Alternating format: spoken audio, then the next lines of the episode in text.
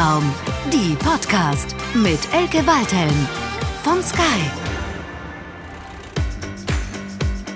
Das war in den 80er Jahren, da war es noch so, dass beim BR, wenn man die Nachrichtensprecher sah und ich dann irgendwann mal gesagt habe, ähm, es wäre vielleicht irgendwie toll, wenn da mal eine junge Frau die Nachrichten sprechen würde, wurde mir dann ganz ernsthaft gesagt, also Frau Sperl, Frauen glaubt man keine Nachrichten. Herzlich willkommen zu Kopfraum, die Podcast. Mein Name ist Elke Waldhelm, ich bin Programmchefin bei Sky und bin der Meinung, dass wir mehr Bewusstsein für Diversity brauchen. Was mich in meinem Berufsleben immer sehr motiviert hat, waren starke Vorbilder. Deswegen möchte ich bei Kopfraum vor allem weibliche Role Models vorstellen, die von ihren Erfahrungen und Motivatoren erzählen und so Frauen, aber genauso Männer inspirieren.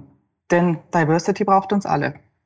Heute freue ich mich sehr, eine der erfolgreichsten deutschen Produzentinnen zu Gast zu haben, mit der wir bei Sky gerade die Sky Original Dokumentation Wirecard, die Milliardenlüge, produziert haben.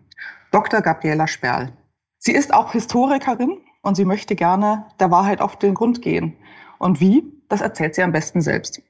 Herzlich willkommen, Gabriela Sperl. Ich freue mich wahnsinnig, dich heute zu Gast zu haben hier bei Kopfraum.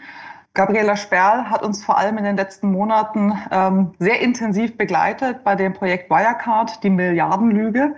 Ähm, ein sehr, sehr spannendes Projekt, eine ganz, ganz tolle Doku. Ähm, und heute möchten wir aber nicht nur über die Doku sprechen, sondern auch ein bisschen was erfahren, liebe Gabriela, über deinen Werdegang, ähm, ich glaube, man kann ja sagen, du warst so eine der ersten auch weiblichen Filmproduzentinnen, ähm, die sich im Markt behauptet haben, die einen unglaublichen Track Record haben von äh, Grimme-Preis, äh, große Filmproduzentin, Professorin an der, Filmhoch in der Hochschule für Film und Fernsehen. Also lange Liste an, an tollen Erfolgen, die du vorzuweisen hast. Ähm, wenn es okay ist, würde ich gerne erstmal an dich übergeben, dass du dich nochmal selber vorstellst und so ein bisschen auch mal skizzierst, was war so dein Werdegang? Ähm, was waren so die wichtigen Stationen in deiner beruflichen Laufbahn? Vielen Dank. Elke, ich freue mich sehr. Finde es ganz toll, dass wir heute sprechen können und äh, wollte bei der Gelegenheit auch nochmal sagen, ähm, dass die letzten Monate sicherlich sehr, sehr anstrengend waren ähm, aber auch ganz toll, weil wir bei Sky einfach ganz viele Unterstützer und Helfer und äh, Menschen hatten, die einfach wirklich dann mit uns Tag und Nacht sozusagen geschoben, geholfen äh, und gezittert haben, dass wir irgendwie fertig werden. Und ähm, ich glaube, das war für uns alle gerade jetzt unter Corona-Bedingungen, wo man dann doch irgendwie immer wieder irgendwas hatte, was nicht funktioniert hat, war das eine tolle Erfahrung. Und ich denke, dass, ähm, das sollten auch alle wissen und, ähm, und wirklich, ähm, dass äh, sich gemeinsam freuen mit uns, dass wir da doch so ein schönes Produkt geliefert haben. Also wenn ich jetzt mein Leben erzählen soll, dann ist das ein bisschen schwierig, weil man selber äh, da irgendwie sich immer etwas schwer tut. Ähm, wo fange ich an? Also ich bin irgendwie die ersten 20 Jahre meines Lebens im Ausland aufgewachsen, in verschiedenen Aus, Auslanden, Ausländern oder wie man das plural nennt, keine Ahnung. Äh, und bin dann, ähm, nachdem mein Vater nach Wien versetzt wurde, bin ich nach München gekommen zum Studium, ähm, weil der war Diplomat und, ähm, und ich wollte dann irgendwie nicht zurück nach Bonn und habe dann hier Geschichte studiert. Warum Geschichte? Weil ähm, das hat was mit der Geschichte meiner Eltern zu tun. Die, die Mutter war, meine Mutter war im, im Widerstand und war im Ausland. Ähm, und mein Vater war äh, im Auswärtigen Amt und ist dann irgendwann an die Front gegangen. Und für mich war immer wichtig, weil zu Hause bei uns da sehr offen damit umgegangen wurde, äh, dass wir immer gestritten haben, warum wusste wer was nicht. Warum war meine Mutter sehr früh durch ähm, ihre jüdischen Freunde, war der sehr klar, was passiert. Und mein Vater, der halb Amerikaner ist, äh, über seine Mutter, hat eigentlich, wollte Musiker werden und ist dann aber durch die Sprachen, die er sprach, irgendwie im Auswärtigen Amt gelandet und haben beide unterschiedliche Lebenswege. Und dadurch war für mich immer die Frage, was ist die Wahrheit? Also das beschäftigt mich bis heute in all meinen Filmen. Ist das, was ich lese, richtig? Ist das, was mir jemand erzählt, richtig? Wie, wie komme ich zu so einem Punkt, wo ich, ähm, wo ich weiß ähm, oder zumindest eine Annäherung habe zu dem, wie es wirklich gewesen sein könnte? Und das ist äh, sozusagen, ich sag mal, mein Lebensthema, wenn es sowas gibt. Und ähm, nachdem ich ähm, Geschichte studiert hatte, war ich Assistentin an der Uni und hatte dann, habe promoviert und habe dann aber, weil ich eine Stauballergie hatte, habe ich gesagt, ich kann jetzt nicht mich habilitieren, das ertrage ich alles nicht und wollte dann weg von der Uni. Also es gibt dann immer auch so Dinge, die einen beeinflussen, dass man was anderes sucht. Und da hatte ich dann Glück, weil ähm, ein Professor, der wollte, dass ich nach Mainz komme, mich dann an den Bayerischen Rundfunk vermittelt hat. Und also so, die Stauballergie war jetzt ein Karrieretreiber bei dir. Die Stauballergie war mein Karrieretreiber, genau. Und äh, da habe ich dann angefangen äh, bei einem Thema, wo ich eigentlich gar nicht äh, da ging es um, um eine Recherche zu Hitler und die Generale, wo ich einfach überhaupt nicht äh, das Gefühl hatte, dass ich dafür qualifiziert bin. Aber ähm, ich habe dann trotzdem den Job gekriegt und nachdem ich von der Uni weg wollte, habe ich gesagt, jetzt schaue ich mir das an. Also es war bei mir dann, ist bei mir dann immer so ein Punkt gewesen, wenn sich eine Tür geöffnet hat, ähm, habe ich gesagt, ich bin neugierig und jetzt schaue ich mir das an und vielleicht finde ich es ja ganz toll. Und so bin ich eigentlich zum Fernsehen gekommen.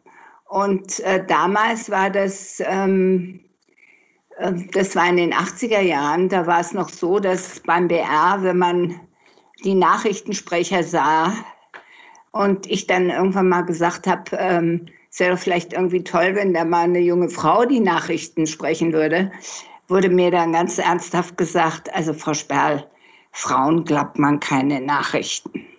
Und das war die 80er. Das war 80er. Ja. Wow. Gut, und ich habe immer frei gearbeitet und habe ähm, irgendwann begonnen, Drehbücher zu schreiben und wollte aber auch immer eine Familie haben.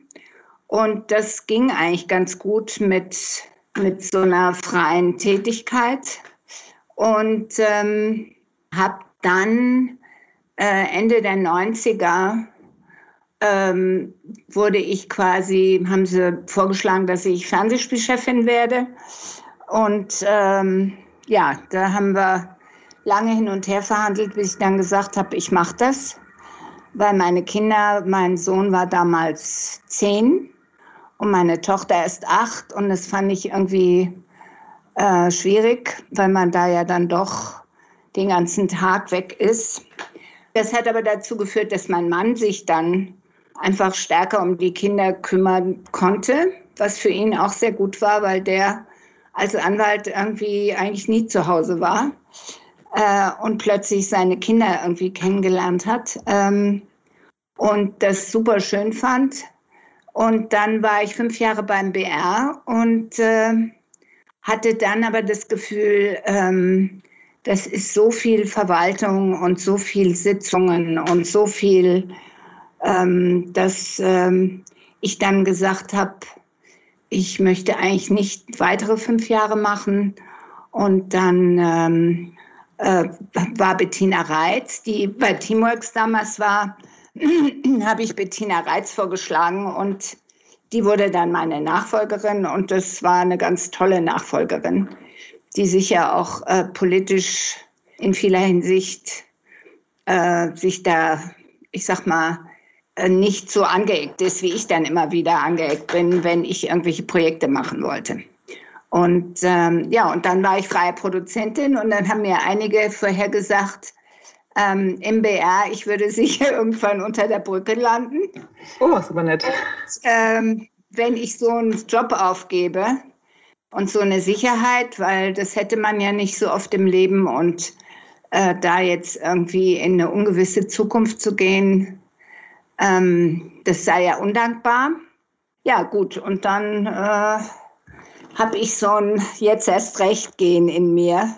Und dann hatte ich wieder sehr viel Glück auch, weil ähm, dann habe ich mit Nico Hoffmann die Flucht und Stauffenberg gemacht und Mogadischu und bin halt so dann nach und nach meinen Weg gegangen.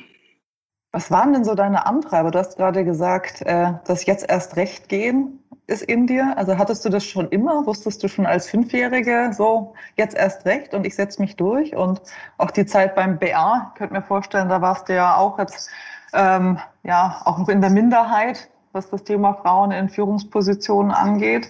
Also was, was, was, was macht deinen Erfolg aus, deine Stärke? Was, was ist dein Antreiber? Kannst du uns das beschreiben? Also ich glaube mal, was, was, was super wichtig ist, dass ich, wenn ich was mache, es wirklich gern mache.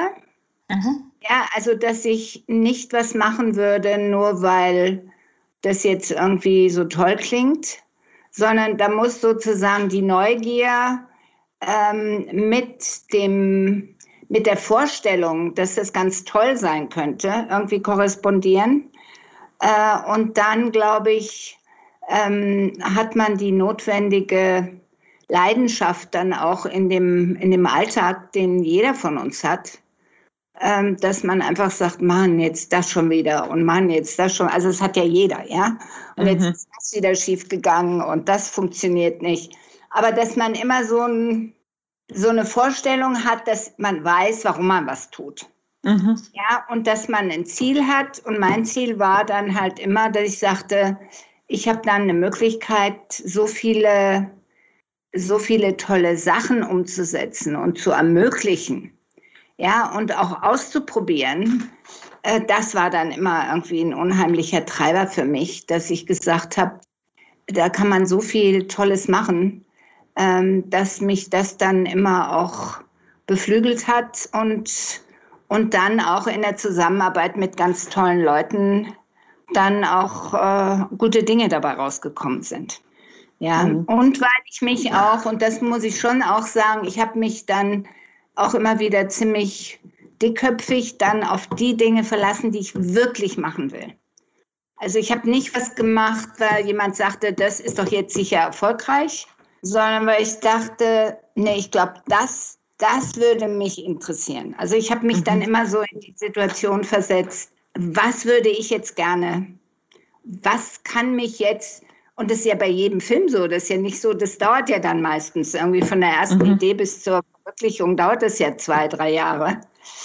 Ähm, und wenn man dann irgendwie sagt, oh Mann, warum mache ich das jetzt noch? Mhm. Hat man dann, verliert man irgendwo dann auch den eigenen Impetus. Mhm. Aber gab es auch mal schwierige Entscheidungen oder du hast vorhin auch gesagt, du bist auch mal angeeckt. Also wie hat dich das beeinflusst oder geprägt? Also ich habe, ähm, wie soll ich denn das sagen? Das waren immer, es gab immer wieder schwierige Entscheidungen. Es gab immer wieder Probleme, wo man sagte, ähm, mache ich das jetzt, mache ich das nicht? Natürlich auch die Tatsache, gehe ich jetzt vom BR weg oder nicht. Mhm. Aber da wusste ich eigentlich, ich möchte aus diesem, aus dieser Struktur gerne raus. Ja. Und das hat mir dann geholfen, weil das war natürlich schwierig, weil, weil man dann auch irgendwie keine Ahnung hat, was passiert jetzt. Und, ähm, und äh, ich habe dann immer sozusagen mein, ich sag mal, mein, mein, mein Fluchtort ist dann immer, dass ich sage, äh, ich kann eigentlich ganz gut kochen und wenn das alles nichts wird, dann mache ich irgendwo an der Ecke ein Restaurant auf, was natürlich letztes Jahr auch nicht so der Hit gewesen wäre.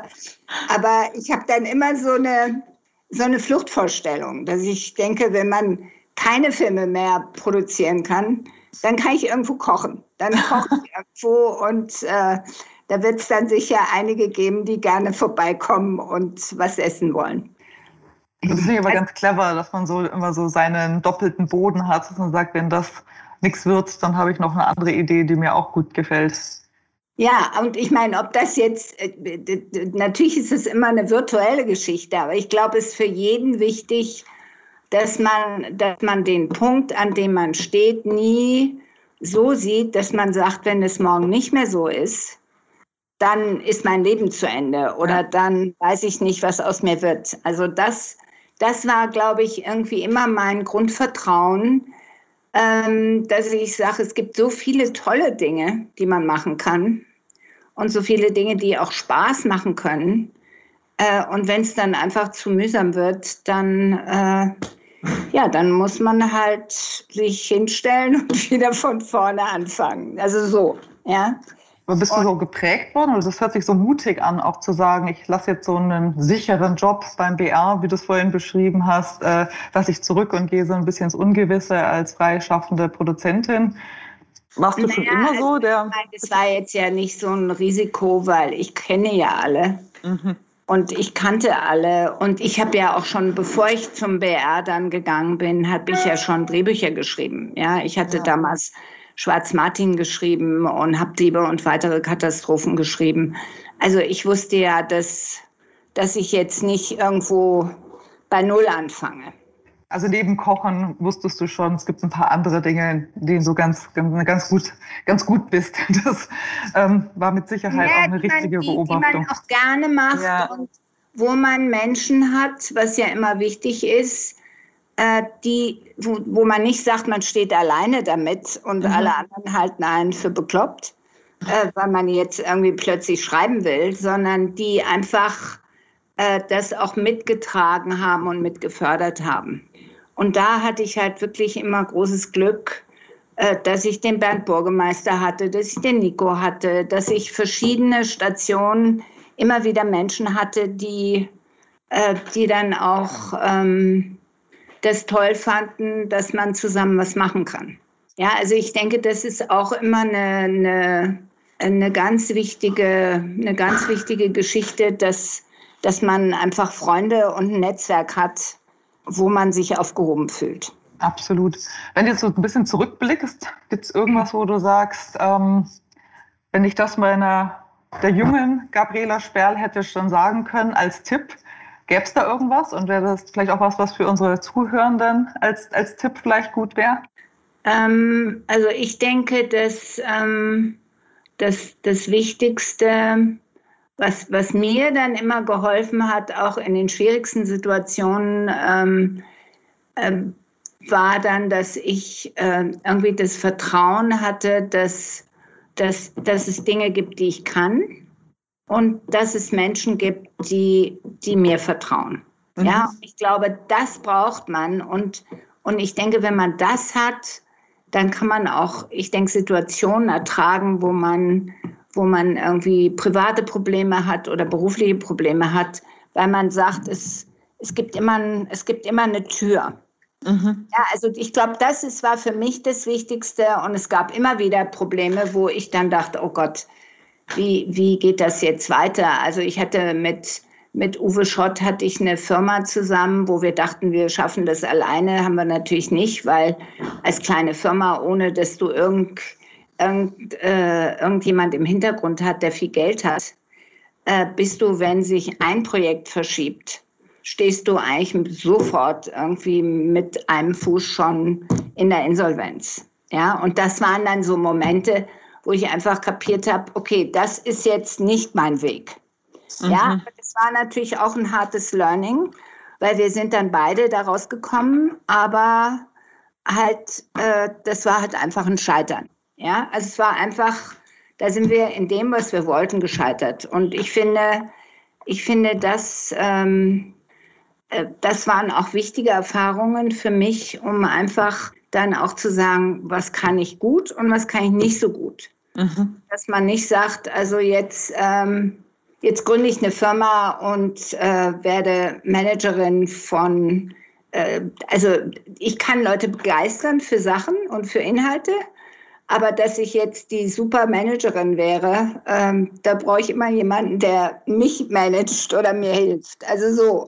Und ich denke, diese Erfahrung, was man kann und was man nicht kann, äh, und dass man nicht unbedingt was sein will, wo man meint, das wäre man so gerne. Mhm. Ich glaube, das ist einfach wichtig, dass man das irgendwann für sich erkennt und auch sagt, also äh, da bin ich nun einfach richtig schlecht.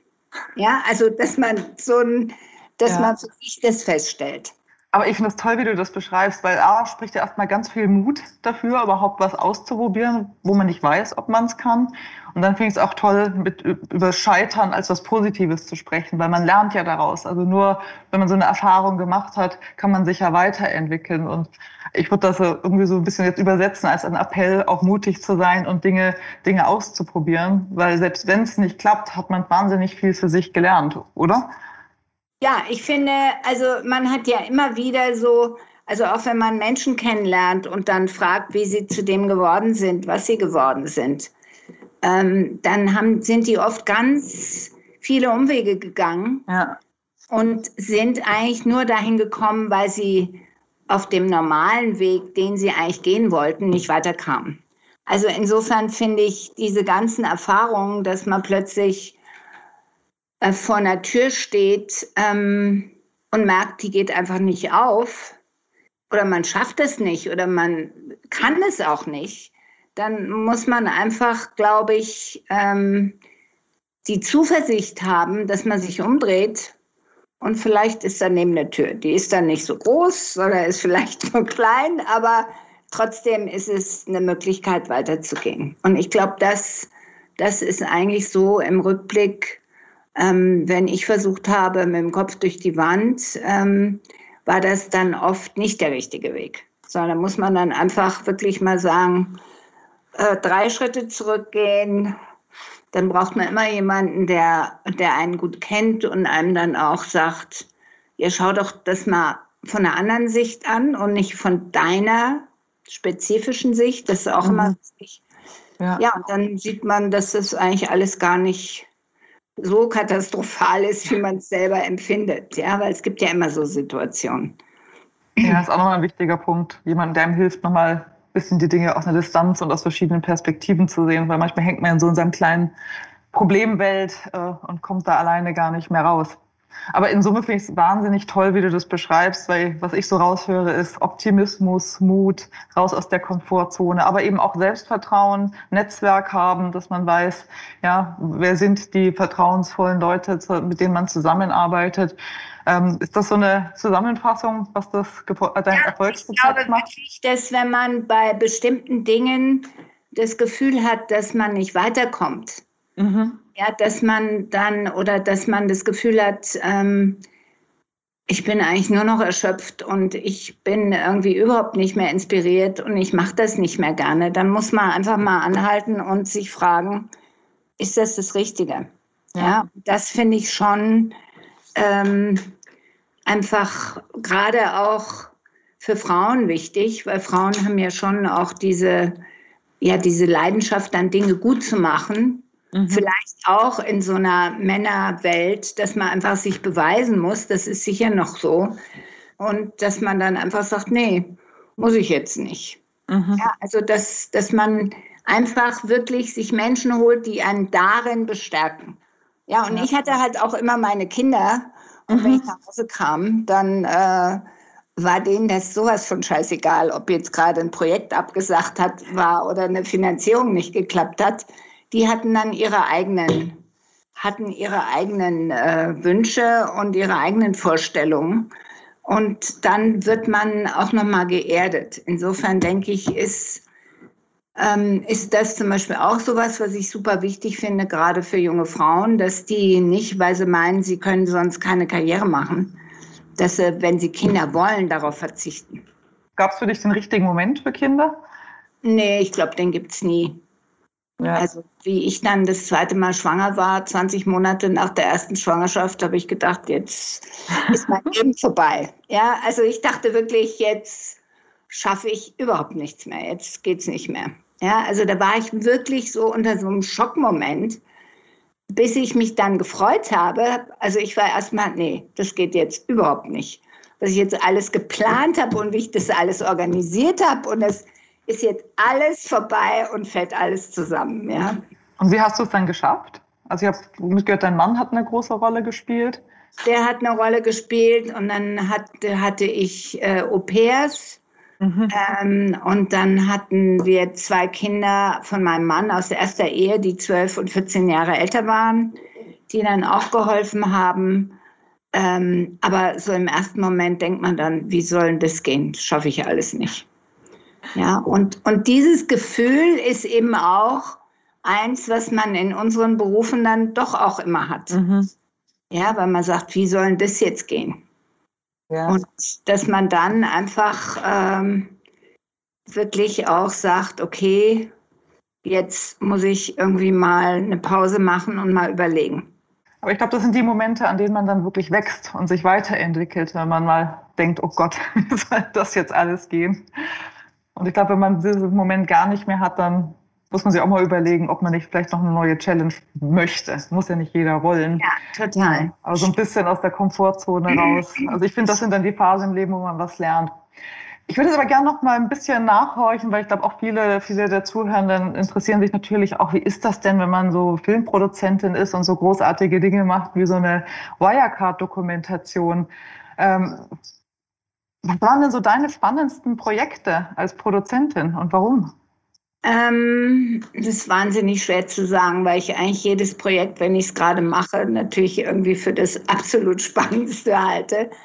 Ähm, also eines der schwierigsten Projekte war zum Beispiel die Flucht. Da habe ich fünf Jahre dran geschrieben, äh, weil ich auch so viel recherchieren musste.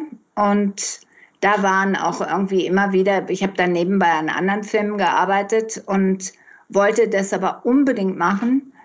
Ähm, und irgendwie wurde das immer nichts. Und dann konnte ich mich auch nie von den Dingen trennen, weil ich so viel erzählen wollte. Ich hätte irgendwie, damals gab es ja keine Serien, die alle wollten, sondern man wollte ja irgendwie maximal Einteiler oder Zweiteiler. Und äh, da war ich also auch an so einem Punkt, wo ich dachte, irgendwie jetzt geht gar nichts mehr. Das war, und das war dann aber auch ein tolles Projekt, als es endlich geflogen ist. Mhm. Aber es gibt eigentlich bei jedem Projekt gibt so ein, so, ein, so eine Wellenbewegung. Ähm, das gab es auch bei der Wirecard, bei der Wirecard Doku jetzt, weil wir dann da nicht drehen durften. Dann war irgendwie absoluter Lockdown wieder. Dann hatte man keine Möglichkeit, mit Leuten zu sprechen. Dann hatten wir alles organisiert, dass wir nach London fahren wollten. Dann durfte kein Mensch mehr nach London. Und da gab es auch so Phasen, wo ich dachte, das wird nie ein Film. Ja, also wo man wirklich dachte, also wie soll daraus jemals ein Film werden, wenn dann wohl hatten wir uns vorgestellt, wir dürfen äh, in, dem, in dem Untersuchungsausschuss drehen und hatten da super das alles vorbereitet und über Wochen mit den Leuten gesprochen. Und dann hat, ähm, haben aber die SPD und die CDU-Mitglieder gesagt, nee, wir wollen aber nicht, dass ihr da dreht dann brach auch das weg. Also es war dann wirklich, es war wirklich so ein typisches Projekt, wo man immer wieder denkt, also wie soll daraus ein Film werden? Und das ist irgendwie das Spannende an einem Film, dass du einfach, weil es immer was Neues ist, nie weißt, äh, was passiert jetzt. Und du dann wirklich auch häufig davor stehst und denkst, ähm, wie soll das jemals werden? Ja, und dann suchst du nach neuen Wegen und dann irgendwie kommt es dann, wenn du dann rausgefunden hast, wie es jetzt gehen kann, dann geht es wieder weiter und dann ist man auch wieder glücklich und froh. Aber äh, also insofern kann ich ganz schwer sagen, ich habe sozusagen bei jedem meiner Filme habe ich äh, eine Freuden- und eine Leidensstory, wenn man so will. Ja, es ist einfach so. Ja, wie, wie, jetzt haben wir ja noch besondere Bedingungen die letzten 18 Monate gehabt mit Corona. Also wie stark hat das nochmal, äh, ne, gerade auch so ein Projekt wie Wirecard, noch herausfordernder gemacht, als es eh schon war? Oder inwiefern würdest du sagen, auch davor hat jedes Projekt ne, unterschiedliche Herausforderungen und Corona war jetzt einfach ein, ein Problem von vielen? Nee, ich fand Corona jetzt schon nochmal wirklich eine, eine gesteigerte Härte. Ja, mhm. ich im Frühjahr wollte ich eine, eine, eine Serie für die ARD drehen. Die haben wir dann auf September geschoben und ähm, wussten irgendwie keinen Tag, wie der nächste aussieht. Und, und dann hatte man immer Angst, dass Menschen krank werden. Und dann gab es Testmöglichkeiten, aber das hat natürlich die Ohren gekostet. Und also das war, also ich fand das letzte Jahr extrem anstrengend. Also für die Arbeit fand ich es extrem anstrengend, da äh, wüsste ich nicht, dass es eine Zeit gegeben hätte, wo man einfach so so wenig auch Auswegsmöglichkeiten gefunden hat, weil man konnte dann halt nur in so einem schmalen Korridor sich bewegen. Aber ähm, ja, jetzt hoffen wir mal, dass es jetzt, wenn alle geimpft sind ähm, und man äh, da also dann doch sehr viel freier arbeiten kann. Ja, das können wir uns jetzt alle nur gemeinsam wünschen und dass es nicht noch Mutanten Gamma und wie sie alle heißen noch geben wird und dass wir das jetzt einfach hinter uns bringen und vor allem alle gesund bleiben. Ich glaube, auch für deinen Job wird das ähm, sehr viel leichter machen. Wir haben ja auch ein paar Erfahrungen gemacht mit den Sky Studios Kollegen, es halt nicht so leicht ist ähm, zu produzieren mit Corona am Set. Ähm, also insofern, glaube ich, können wir uns alle nur wünschen, äh, dass diese Zeit jetzt vorbei ist, genau. dass wir hoffentlich bald alle geimpft sind äh, und dann auch keine Mutanten kommen, die nicht beherrschbar sind. Wie gesagt, das kann man uns nur wünschen, das kann man, glaube ich, selber nicht, nicht managen. Ich würde jetzt gerne ähm, noch ähm, meine klassischen drei Sätze zum Schluss äh, dich bitten äh, zu beenden. Ich habe immer so drei Sätze, die ich jeden Gast bitte ähm, zu beenden. Ähm, und ich fange mal mit dem ersten an. Der erste ist, wenn ich Kaiserin von Deutschland wäre, dann würde ich und ich erkläre das ein bisschen, warum Kaiserin und nicht Bundeskanzlerin, weil auch eine Bundeskanzlerin hat man ja auch mal wieder zu Corona-Zeiten gelernt, kann nicht alles alleine entscheiden. Stell dir vor, du wärst wirklich Kaiserin und du kannst entscheiden, ab morgen muss jeder mit einem Hut auf die Straße gehen. Was, wär, was würdest du daraus machen, wenn du, wenn du das entscheiden könntest? Also wenn ich Kaiserin von Deutschland wäre, würde ich ich finde das ganz schwierig, weil für mich so Kaiserin sein eigentlich so gar kein gar kein Traum wäre, äh, weil ich mir immer denke, mein Gott, so diese armen Königshäuser und diese armen Menschen, die da irgendwie sitzen, die sind eigentlich alle äh, geschlagen damit, dass sie dort sitzen müssen. Aber also wenn ich jetzt, ähm, ja, was ich mir wünschen würde, ist, ist was nicht so einfaches, dass einfach, äh, ich glaube, dass es nach dieser nach dieser Corona-Zeit, dass die Menschen alle weniger Angst haben. Ähm, und, und man, ähm, was ich so fand, was sich im letzten Jahr unheimlich verhärtet hat, ist, dass, dass es ganz viele so plötzlich, wenn, wenn Men Menschen unterschiedlicher Meinung sind, dass so überhaupt keine Brücke mehr da ist. Ja? Also mhm. da ist der eine ist Verschwörungstheoretiker, der andere wird dann gleich in die rechtsradikale Ecke gesetzt und der nächste ähm, glaubt alles, was man ihm erzählt. Also das, ich würde mir wünschen, dass Menschen einfach wieder normaler miteinander reden und auch über, auch über die Dinge, warum sie glauben, dass gewisse Dinge so sind, wie sie die glauben. Ja, mhm. also ich finde diese, diese Parzellierung, das, das ist so, dass es ja fast so Feindschaften gibt, ja. Mhm. Also unter, unter Leuten, die plötzlich nicht mehr miteinander reden, weil der eine sagt, äh, also ich habe das auch äh, im Freundeskreis, wo mir jemand sagt, du kannst dich doch jetzt nicht impfen lassen. Und wo ich sage, ja, also äh, dass, dass das Impfen, dass das Giftstoffe sind, weiß jeder. Aber das sind dann trotzdem nochmal andere Giftstoffe, als wenn ich die Krankheit kriege. Ja, und diese, dieses Apodiktische, was, was mhm. man sich so in dieser Zeit angewöhnt hat, dass das weggeht wieder und mhm. Leute einfach mehr offener miteinander sind.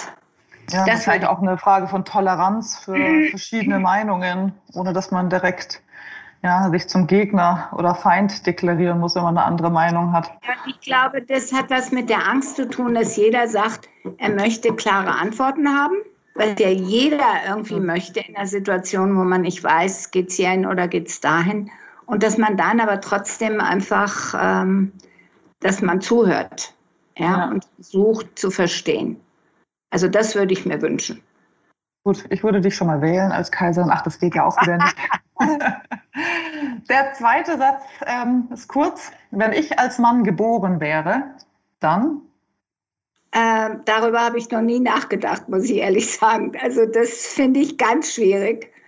Ähm, äh, ich finde, wenn ich als Mann geboren wäre, wäre ich froh, wenn ich äh, auch viele weibliche Anteile hätte äh, und, und, äh, und nicht von, von einem Macht- und Karrieregehen regiert würde, sagen wir mal so. Sehr gut. So, und äh, die dritte, der dritte Satz ist, die nachfolgende Frauengeneration wird es leichter haben, weil? Ähm, ich glaube, dass die nachfolgende Frauengeneration es auf jeden Fall leichter hat. Ähm, und ich glaube, dass das wirklich noch viel besser werden kann, als es im Moment ist, wenn, wenn Frauen begreifen, dass sie einander viel mehr unterstützen könnten. Ja, also es gibt ja immer ähm, diese Geschichte, dass man sagt, äh, Männer jagen im Rudel und die helfen sich dann auch gegenseitig. Und Frauen sind immer so, so Einzelkämpferinnen. Und, ähm, und ich glaube, wenn Frauen begreifen, dass sie auch, was ja immer mehr entsteht, ja, da gibt es ja ganz viele Dinge, die, die da äh, im Moment im Entstehen sind, die auch schon entstanden sind. Wenn Frauen merken, dass sie dass sie mehr in Netzwerken, dass sie mehr solidarisch, dass sie gegenseitig helfen können, stärker als sie das tun, aber wo sie einfach am Moment auf einem super guten Weg sind, glaube ich, werden sie es viel leichter haben. Also ich glaube, das ist das Wichtigste für Frauen, dass sie sozusagen da ein bisschen was von den Männern abschauen.